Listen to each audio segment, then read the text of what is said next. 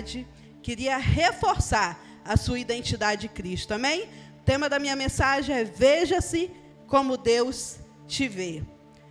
Eu não sei se você reparou, mas todo o culto de hoje, todas as músicas que nós cantamos, está falando sobre o que nós somos em Cristo, aquilo que Ele fez por nós. Nós somos alvo do amor dele, amém? Nós não precisamos temer, porque podemos confiar nele. Nós somos salvos pela graça, nós temos cura, nós temos provisão. Tudo que nós cantamos aqui hoje é relacionado à nossa nova identidade em Cristo. E eu queria te relembrar nessa noite, porque eu sei que você já sabe sobre isso, mas nós entendemos que aprendemos mais quando repetimos. Por repetição. Quanto mais a gente fala de algo, mais a gente entende e aprende. E aí eu queria te encorajar nessa noite a se ver como Deus te vê. Vamos ler Efésios 1, 17 e 18. Eu vou ler em duas versões, na NVT primeiro, nova versão transformadora, que diz assim: Peço que Deus, o Pai glorioso do nosso Senhor Jesus Cristo, lhes dê sabedoria espiritual e entendimento, para que cresçam no conhecimento dele. Oro para que o seu coração seja iluminado, a fim de que compreendam a esperança concedida àqueles que ele chamou, e a rica e gloriosa herança que ele deu ao seu povo santo. O apóstolo Paulo estava aqui orando para o povo de Efésios, querendo que eles tivessem conhecimento pleno de quem Deus era e para que eles fossem iluminados no seu entendimento para entender quem eles eram em Cristo. Na NVI diz assim: Peço que o Deus do nosso Senhor Jesus Cristo, o glorioso Pai, lhes dê espírito de sabedoria e de revelação no pleno conhecimento dele. Oro também para que os olhos do coração de vocês sejam iluminados, a fim de que vocês conheçam a esperança para o qual o chamou, as riquezas da gloriosa herança dele nos santos Aqui fala sobre revelação. Queridos, não adianta a gente saber das coisas se a gente não tem revelação dessa coisa. Não adianta a gente saber só na nossa mente se a gente não deixou cair no coração. Então o apóstolo Paulo orava por Efésios. Eu quero que vocês tenham revelação de quem Deus é, de que Deus é bom, de que Ele é amor, de que Ele cuida de vocês. Vocês precisam ter esse entendimento. E ele orava também para que os olhos do coração daquele povo entendessem quem eles eram em Cristo. E eu estou aqui hoje para te lembrar, para te falar de quem você é em Cristo. Você não é um pobre, miserável pecador. Você é um filho, uma filha amada. Amém? Quero reforçar isso na sua vida, porque as circunstâncias, o dia a dia, as confusões, as agitações, às vezes nos fazem esquecer de quem nós somos nele. E eu queria nessa noite fazer algo especial aqui com você. Eu queria que você se lembrasse daquilo que Deus tem feito na sua vida e daquela revelação que ele tem te dado de como você é precioso, preciosa, de como você é amado.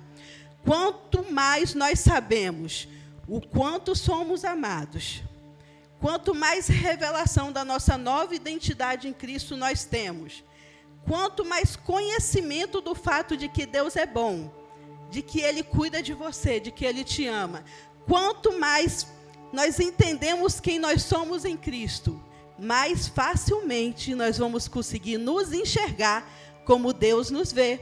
Porque você é o que Deus diz que você é.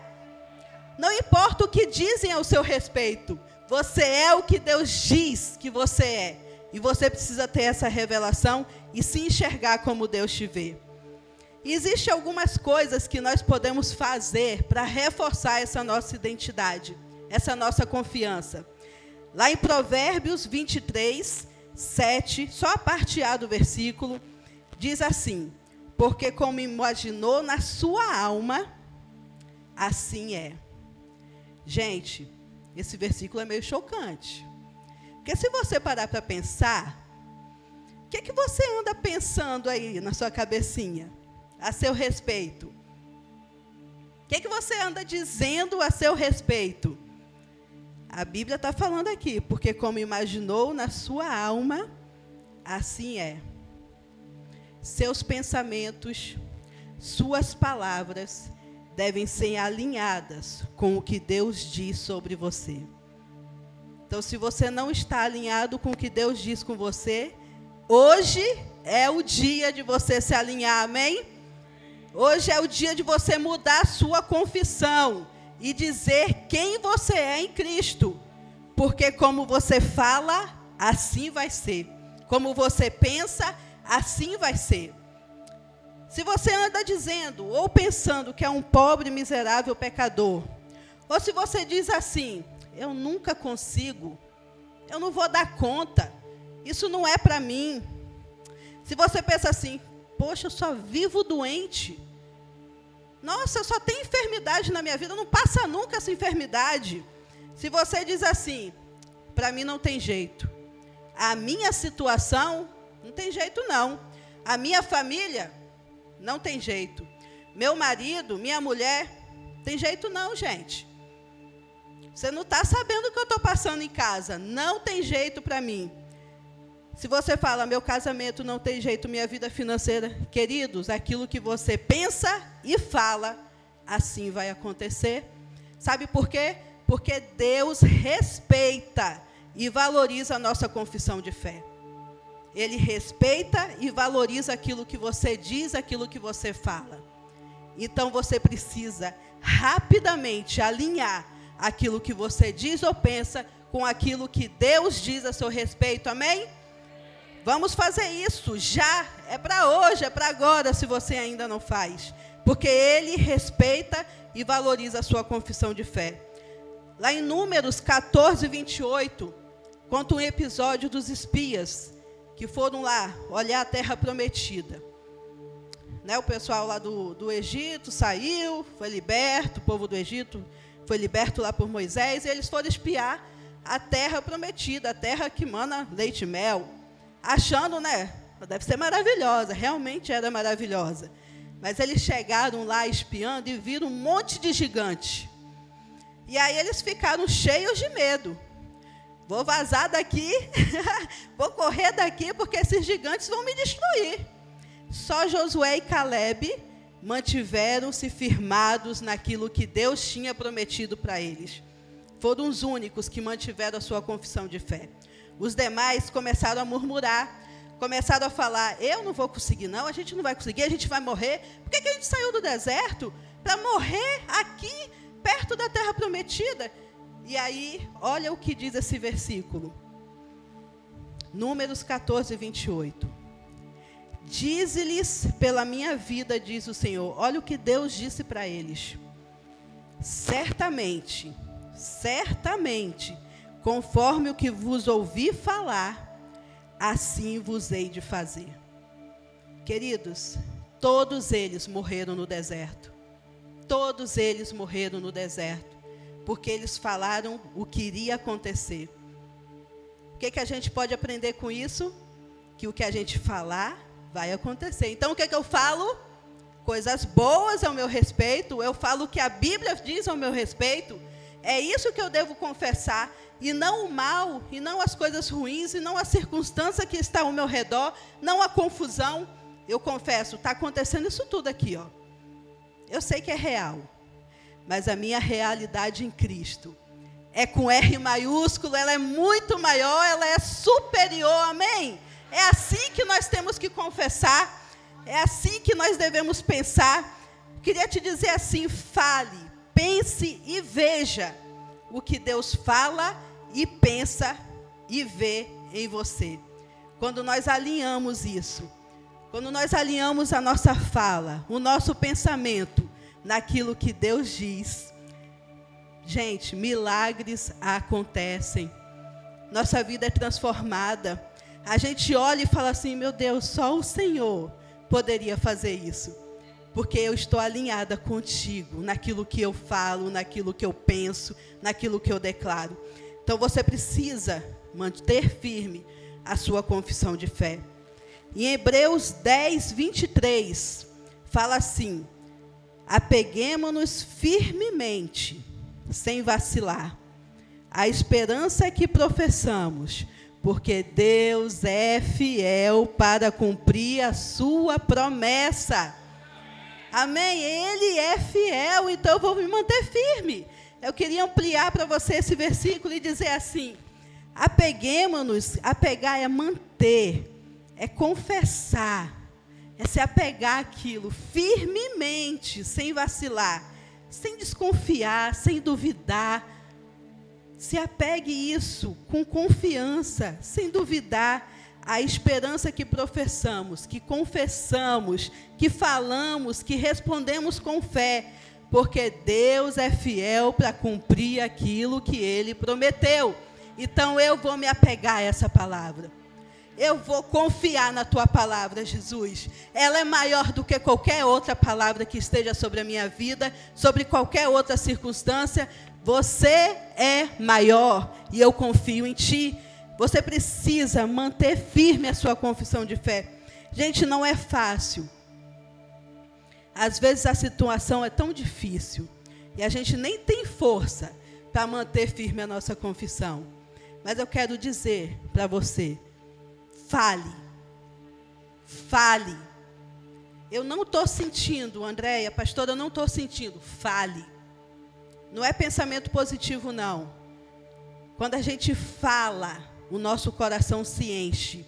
E quando o nosso coração se enche, a gente fala. Amém? Provérbios fala assim: do que eu falar, o seu, meu coração vai ser cheio. E a Bíblia também fala que, o coração, que a boca fala o que o coração está cheio. Então é um ciclo. Você fala, seu coração se enche, você fala, seu coração se enche, mesmo que você não tenha fé agora. Se você começar a falar e declarar a verdade da palavra, logo, logo a sua fé vai estar lá em cima, porque a palavra de Deus é poderosa para fazer infinitamente mais do que eu penso, do que eu imagino. E você precisa confessar e declarar essa palavra. Declare em voz alta. Queridos, às vezes a gente precisa de umas diquinhas, sabe?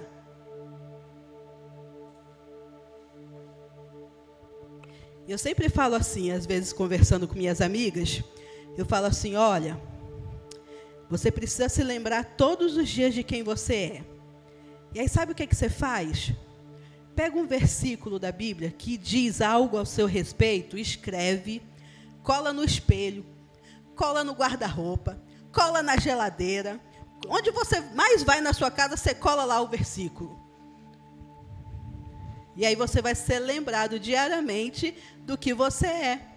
Às vezes você precisa falar em voz alta, para que o inferno ouça e para que você também ouça aquilo que você é. E dessa forma nós somos fortalecidos. Elas às vezes dão risada. Minha casa vai ficar toda bagunçada, cheia de negócio, queridos. É melhor você estar tá bem do que a sua casa arrumada, não é não? Bota o negócio lá na parede, bota no vidro. Ó, você vai ver, seu marido vai ver, seus filhos vão ver, vai todo mundo ser abençoado. Depois você arruma a casa, tá bom? E aí eu queria reforçar aqui com você algumas características específicas sobre quem você é. E a primeira delas, que eu quero te lembrar, é te dizer assim: você é grandemente abençoado. Amém? Você pode repetir isso bem alto. Eu sou grandemente abençoado. Efésios 1:3 diz assim: Bendito seja o Deus Pai de nosso Senhor Jesus Cristo, que nos abençoou com todas as bênçãos espirituais nas regiões celestiais em Cristo. Não foi homem que te abençoou, foi Deus Pai que te abençoou. E se ele te abençoou, ninguém pode te amaldiçoar. Se há bênção de Deus sobre a sua vida, não existe maldição que possa vir sobre você. A maldição ficou retida lá na cruz do Calvário. A bênção passou e a maldição ficou lá. Porque a Bíblia diz que maldito é aquele que foi pendurado no madeiro. E Jesus fez isso por mim e por você, e por isso você é grandemente abençoado. Amém? E isso não tem a ver só com você, tem a ver com você e com os que estão ao seu redor. Porque onde você vai, você leva a bênção de Deus. Onde você pisa, a bênção de Deus te acompanha. Se você é uma bênção, a sua casa também vai refletir essa bênção. E você é, não é porque você faz bem, porque você é bonzinho. Você é porque Deus te fez uma pessoa abençoada. E por isso, quem está ao seu redor também vai ser abençoado. Amém? Outra coisa que eu queria te lembrar é que você é altamente favorecido. Você pode repetir comigo? Eu sou altamente favorecido. Queridos, o favor de Deus está nos acompanhando dia após dia. Não tem a ver comigo nem com você. Tem a ver com o que Jesus fez e ele te favoreceu. Em Hebreus 4,15, diz assim: Acheguemos-nos, portanto, confiadamente, junto ao trono da graça, a fim de que recebamos misericórdia, favor e acharmos graça para socorro em ocasião oportuna. Deus te deu favor nas situações oportunas, na dificuldade, na situação difícil, você tem favor de Deus disponível para a sua vida. Você pode receber esse favor? Porque muitas vezes a gente tenta negar. Porque a gente quer pagar aquilo que Deus já fez por nós. A gente não, não é possível. Como assim, gente? Favor, graça é favor imerecido. A gente não merecia mesmo, não. E Deus simplesmente nos deu. Então receba. Receba, seja abençoado. Não negue o favor de Deus. Não queira pagar o favor de Deus. Tudo que você recebeu, você recebeu pela graça. Deus te deu. E você alcança pela fé, amém? Então receba o favor de Deus na sua vida.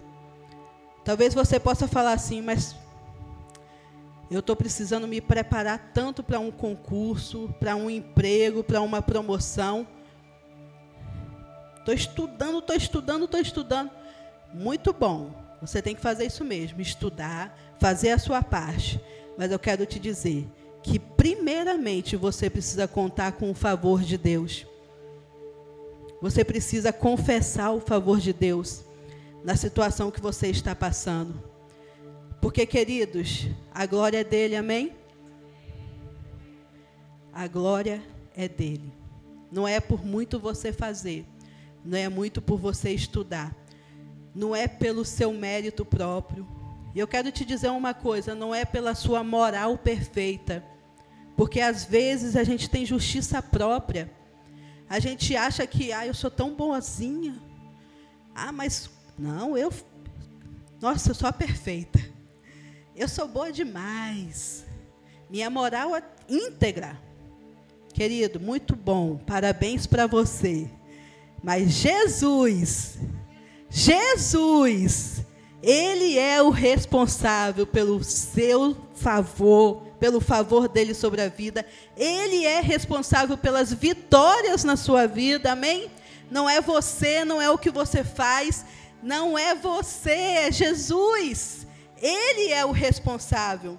Eu encontro pessoas às vezes que falam: não tinha condição alguma não tinha condição alguma de eu viver isso que eu estou vivendo hoje. Só Deus poderia fazer isso. Você tem esse testemunho também? Você pode levantar a sua mão? É, não tem condição alguma, às vezes, da gente viver aquilo que a gente vive, porque só Ele pode fazer, só Ele tem favor, só Ele tem vitória para as nossas vidas. O estudo, o bom comportamento, a sua moral perfeita, a sua integridade, gente, tudo isso é maravilhoso é muito bom, mas você precisa reconhecer que só Jesus te faz caminhar em vitória plena, perfeita, porque tudo é para Ele e por Ele. Amém? E aí eu queria reforçar com você algo muito especial. Queria dizer que você é profundamente amado. Você é profundamente amado por Deus. Quando nós entendemos isso, queridos, não tem para ninguém. Quando nós entendemos isso, não importa o que falam ao seu respeito, porque você sabe, porque sabe, porque tem certeza que é amado. E que Deus está cuidando de você. E que Deus vai me favorecer. E que Deus é bom. Então eu queria reforçar isso para você. 1 João 3, 1 diz assim: Vejam como é grande o amor do Pai. Nos concedeu que fôssemos chamados filhos de Deus, o que de fato somos. Por isso o mundo não nos conhece, porque não o conheceu. Você é um filho amado em quem Deus tem prazer. O amor dele por você é muito grande. Ele simplesmente te ama. Ele deu o seu filho Jesus lá na cruz, por amor a você.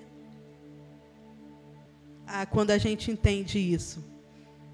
Quando a gente entende isso, quando a gente tem revelação, quando os nossos olhos são iluminados com essa verdade, de que eu sou amado, que eu sou amada, Deus me ama, Ele é o meu Pai. Gente, Deus nos colocou no mesmo patamar de Jesus.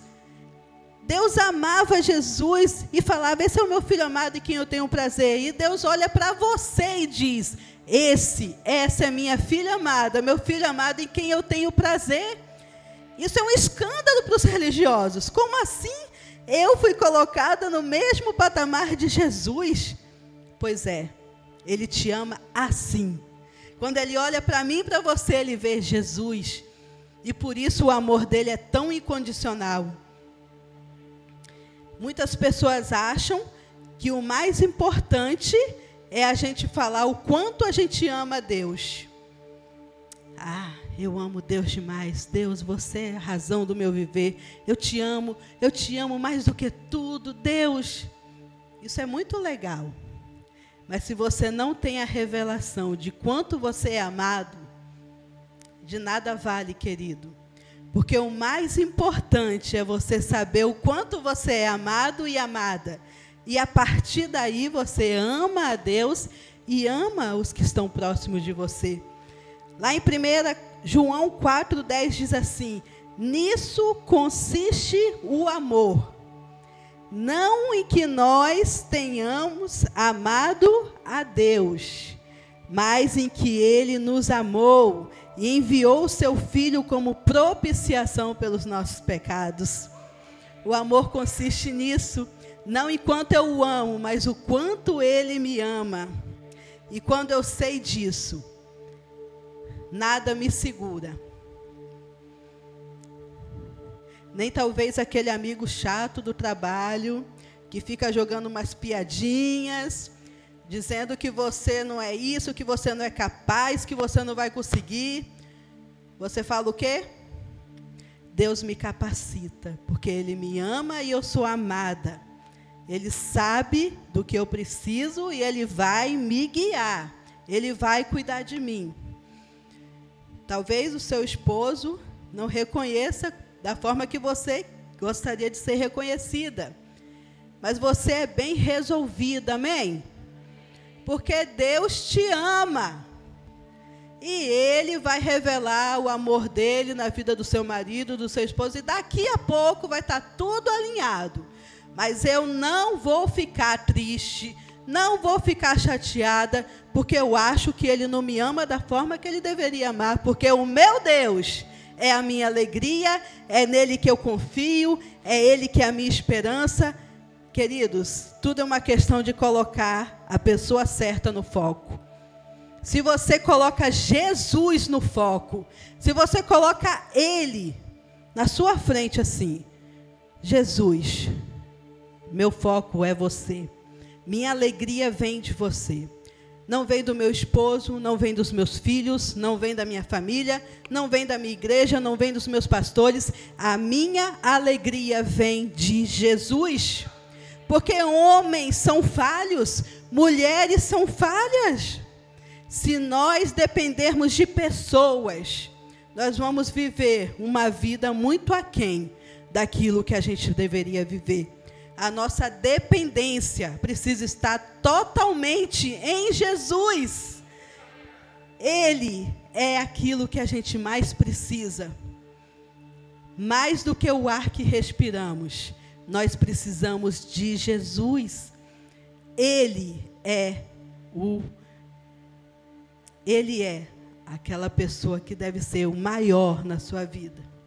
É nele que você deve confiar e esperar. E aí eu queria falar com você.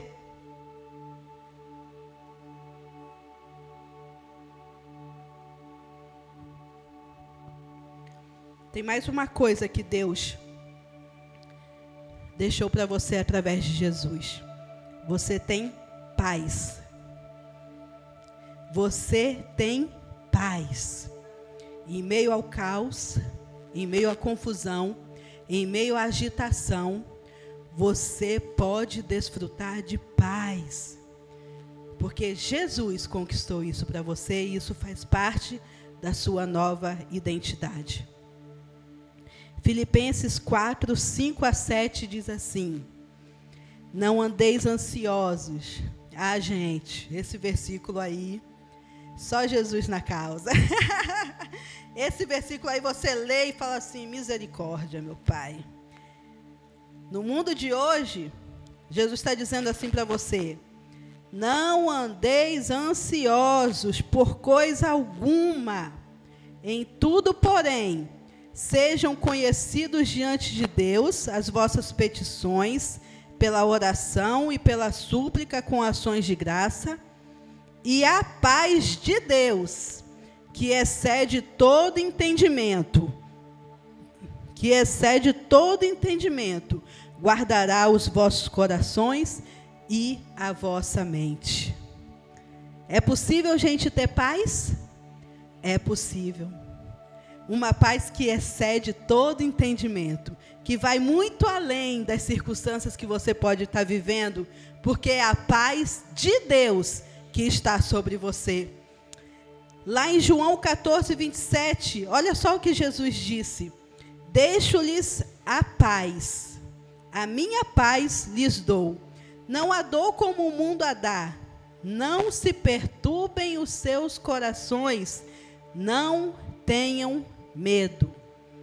Jesus deu a própria paz dele para mim e para você.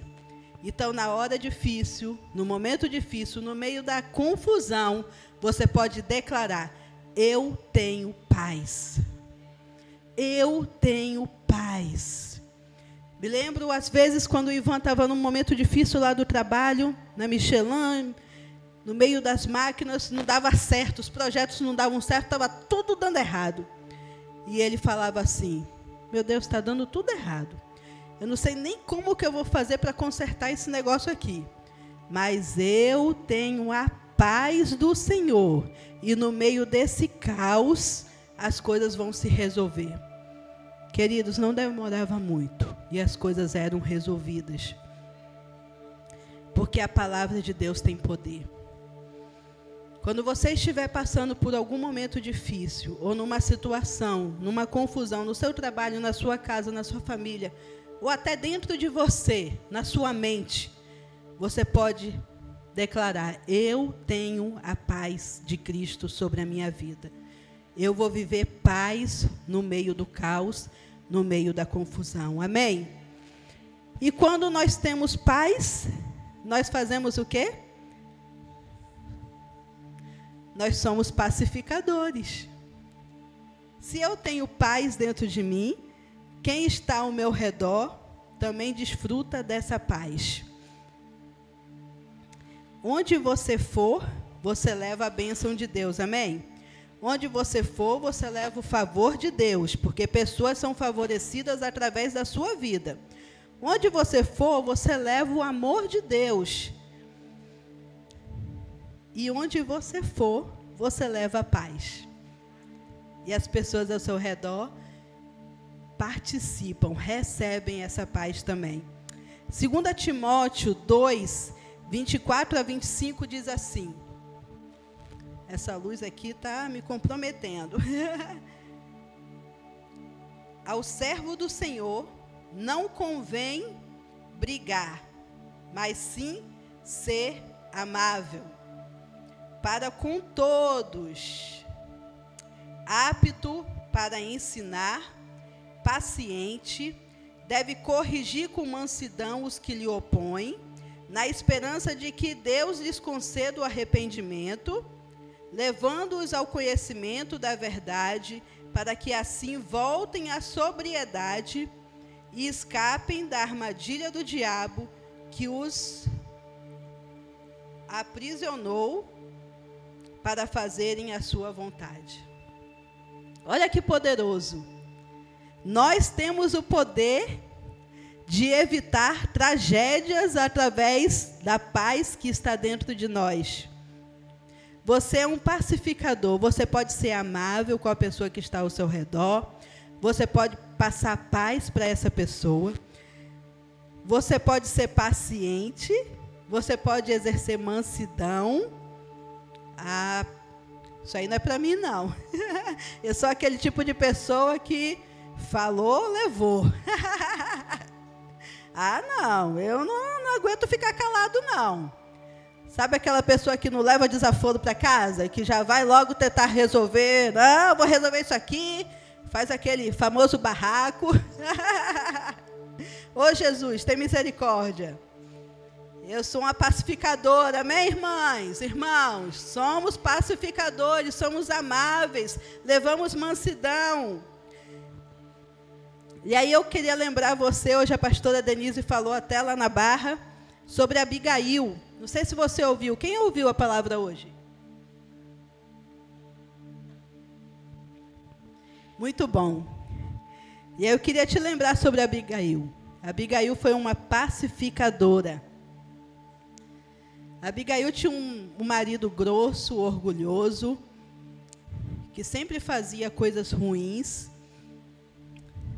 E Davi né, tinha ali um, um, trabalho junto com, com Nabal e ele queria pedir que Nabal fizesse algo pelas pessoas que estavam trabalhando ali naquela, naquela situação difícil. Mas Nabal não quis nem saber. Arrogante do jeito que ele era, eu vou ajudar, não sei nem quem é esse cara aí, nem quem são os homens dele. Não vou ajudar nada. E aí Davi ficou bravo. Davi se retou, como diz lá na Bahia. Falou, ah, é? Nabal não quer me ajudar, não? ele vai ver o que eu vou fazer com ele. Pegou os homens dele e foi para cima. Quando Abigail, esposa de Nabal, soube disso, ela se vestiu ali de paz e falou: Peraí, que eu vou resolver essa situação. E ela foi lá, diante de Davi, e falou: Faça isso com meu marido, não. Ele é assim, grosso, arrogante, ele tem os problemas dele, mas Pensa direitinho a tragédia que pode acontecer. Gente, e Abigail convenceu Davi. Abigail fez Davi. Peraí. Tá bom. Você me convenceu, Abigail. Abigail levou paz ao coração de Davi.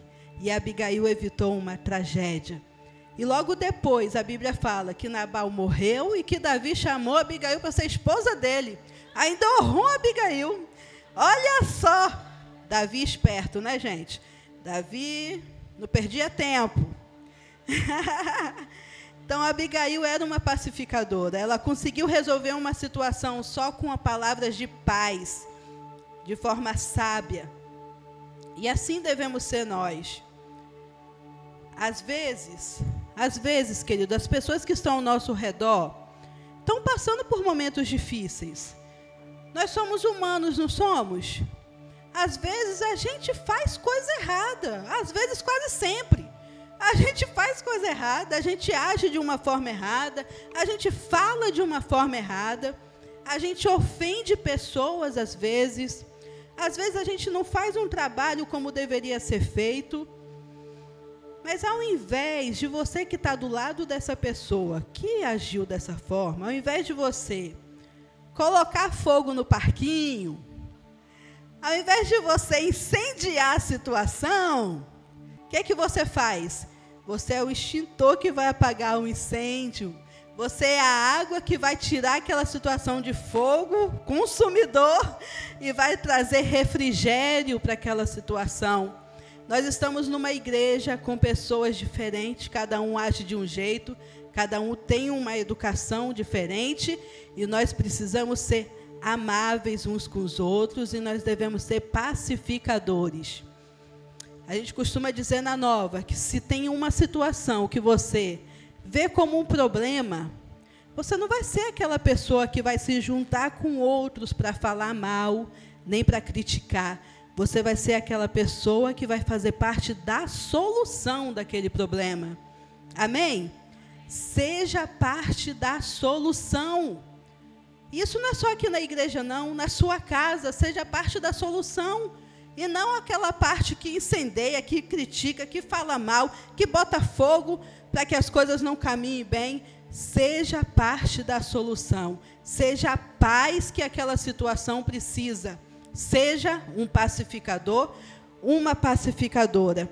Eu quero te dizer que um espírito manso, um espírito pacificador e manso, impede tragédias. Assim como Abigail impediu uma tragédia, impediu que Davi matasse Nabal e que as coisas ficassem perigosas, você pode ser também. Você pode evitar tragédias, você pode evitar aborrecimento, você pode evitar que pessoas ficam feridas, porque você leva a paz de Deus junto com você e você pacifica situações. Amém? Sejamos livres de ofensa, porque às vezes o nosso colega está passando por uma situação difícil. E se a gente se ofende por tudo e por todos, o prejudicado somos nós. Não crie raiz de amargura na sua vida. Seja livre de ofensas. Entenda, poxa, aquela pessoa ainda não alcançou o que eu alcancei. Aquela pessoa está passando por um momento difícil. Talvez por isso ela agiu dessa ou daquela forma. Mas eu, que sou filha amada, que sou filho amado, eu que sou profundamente amado por Deus, eu que sou altamente favorecido, eu que sou grandemente abençoado, eu que tenho a paz que excede todo entendimento, vou pacificar essa situação. E vou orar por meu irmão, por minha irmã, pelo meu marido, pela minha família, e a situação vai mudar. Amém? Você tem poder para fazer diferença onde quer que você esteja. Você tem poder para influenciar vidas. Aqui nós temos pessoas que estão em faculdade, em trabalhos distintos, famílias distintas. E você é aquela pessoa que leva a bênção de Deus, é aquela pessoa que leva o favor de Deus, é aquela pessoa que leva o amor de Deus, é aquela pessoa que leva a paz de Deus. Você é um pacificador, você faz diferença onde quer que você esteja, porque você sabe quem você é. Amém? Você sabe quem você é. Você sabe o que você tem em Deus. Você sabe o que Jesus conquistou por você. Você sabe que você tem saúde plena nele. Você sabe que você é grandemente abençoado. Você sabe que você tem paz de Deus para poder tirar toda a confusão. Você sabe quem você é. Eu queria aqui nesse momento destacar algumas características. E eu queria que você repetisse comigo, porque quando a gente fala, o inferno ouve.